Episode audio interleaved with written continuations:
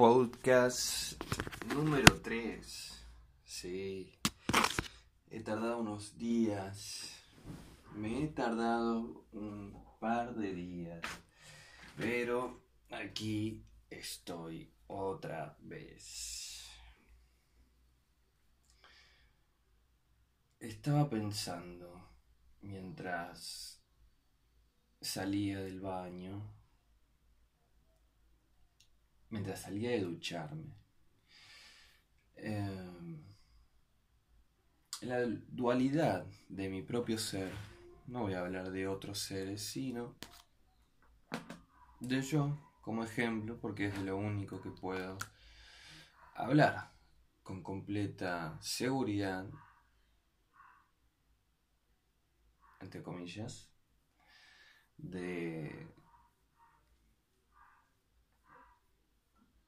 las razones elaboradas a partir de la observación a mí mismo. Continuemos. Este.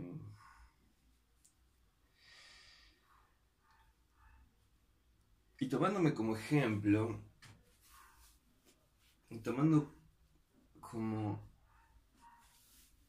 eh, raíz principal y problema, en este caso, porque me genera un conflicto, me genera una duda, me genera una impaciencia que no me permite ser o estar en paz. Em,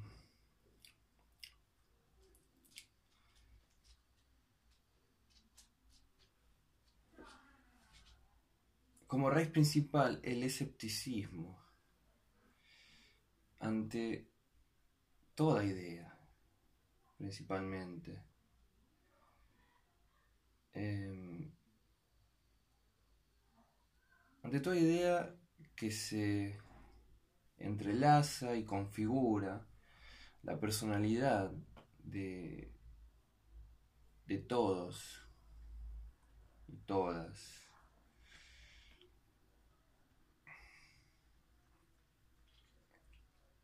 Hacía sonar muy fuerte, muy poderoso, muy peligroso. Son lo que entrelazan al mundo, a la realidad misma. Si bien existen leyes fundamentales, eh, hay otras con respecto a la psicología del hombre, de la mujer, eh, con respecto a la configuración de su personalidad.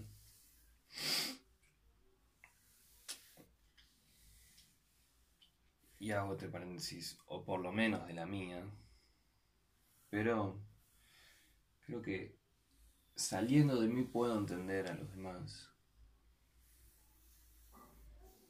alrededor, a ambientes. Pero ideas que no son ciertas, sino que están basadas en un pasado interpretado eh, de alguna manera ignorando una vasta posibilidades e influencias que pudieron haber desembocado en una interpretación completamente distinta y a la vez ambas estar equivocadas. Eh, y que en sí la verdad, si vamos a llamarla de alguna manera, está, este hecho,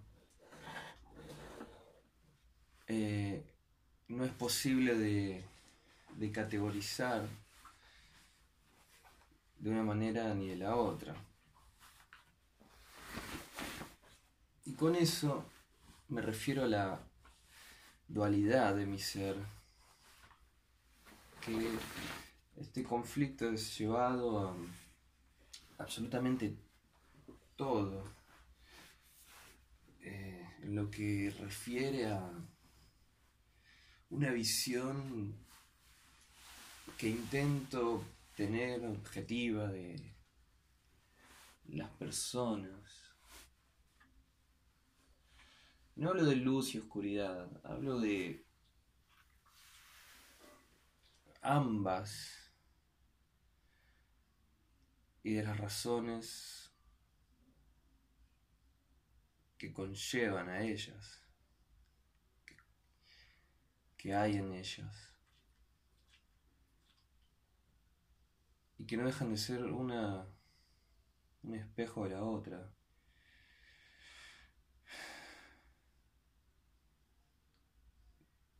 Pero que el vacío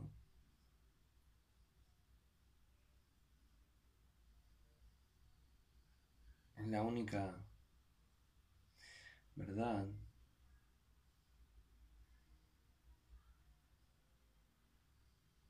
Y me ha llevado a intentar elaborar una máxima que ahora hablando veo que quizás se pongan en contradicción con todas esta con toda esta no sé llamémoslo libertad esta naturaleza libre que, que propongo. Pero eh, como en el mundo exterior es cuando todas estas dudas surgen. Y puedo notar que allí afuera tengo un idioma, una lengua, y aquí tengo otra. Eh, para no caer en esta en esta confusión de, vería, quisiera asumir el compromiso de eh, con mucho con mucho peligro de rodear a la locura. Pero hasta qué punto podría yo hablar constantemente en la soledad como allí afuera. ¿Y si invierto los roles? ¿Y si allí afuera soy como en la soledad? ¿Y si dentro soy otro?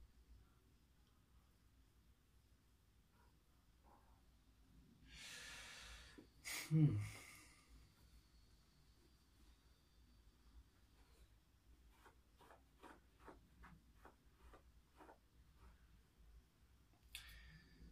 encantaría. Podría hacerlo. Hay inconvenientes.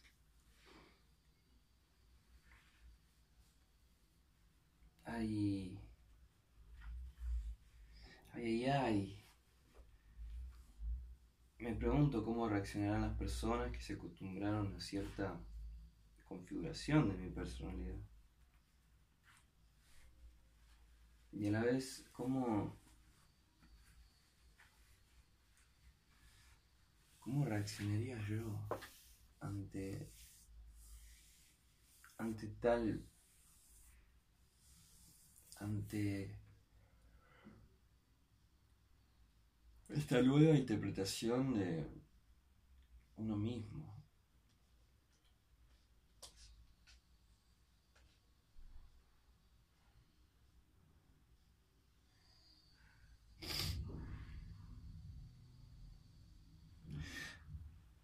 Creo que mi vida se pasa por estos,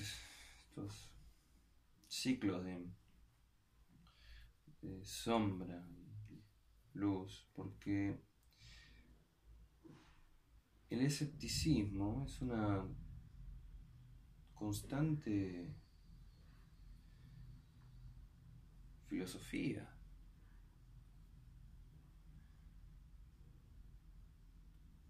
¿Cómo puedes estar seguro de algo? Y no por ello hablo de parálisis. Pero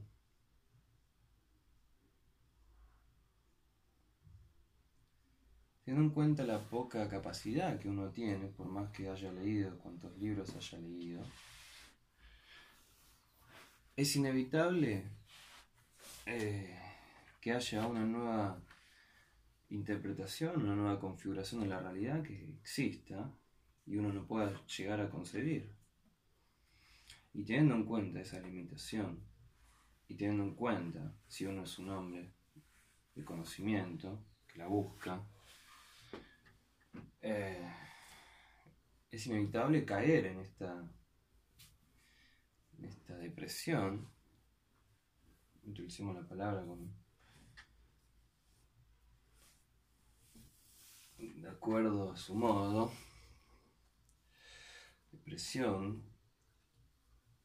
Eh, porque no tiene todas las respuestas.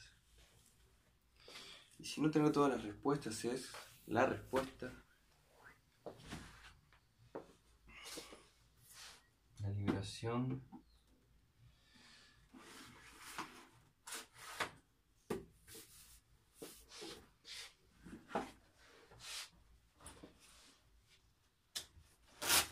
Personalmente creo que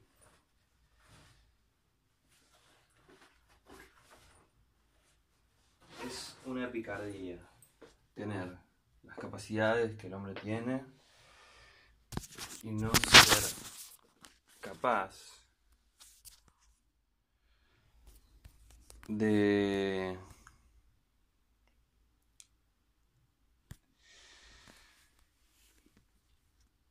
de comprenderlo todo.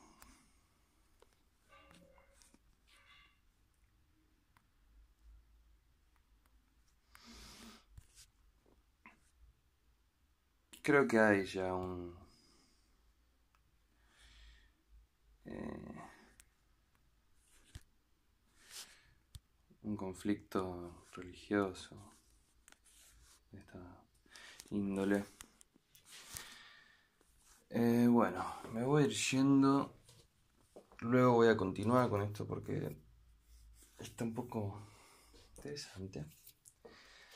Y además me estoy llevando un libro de filosofía me ha sido regalado en Navidad. Y todo van a leer sobre los escépticos. Así que seguiremos después o mañana, no sé. Espero que después.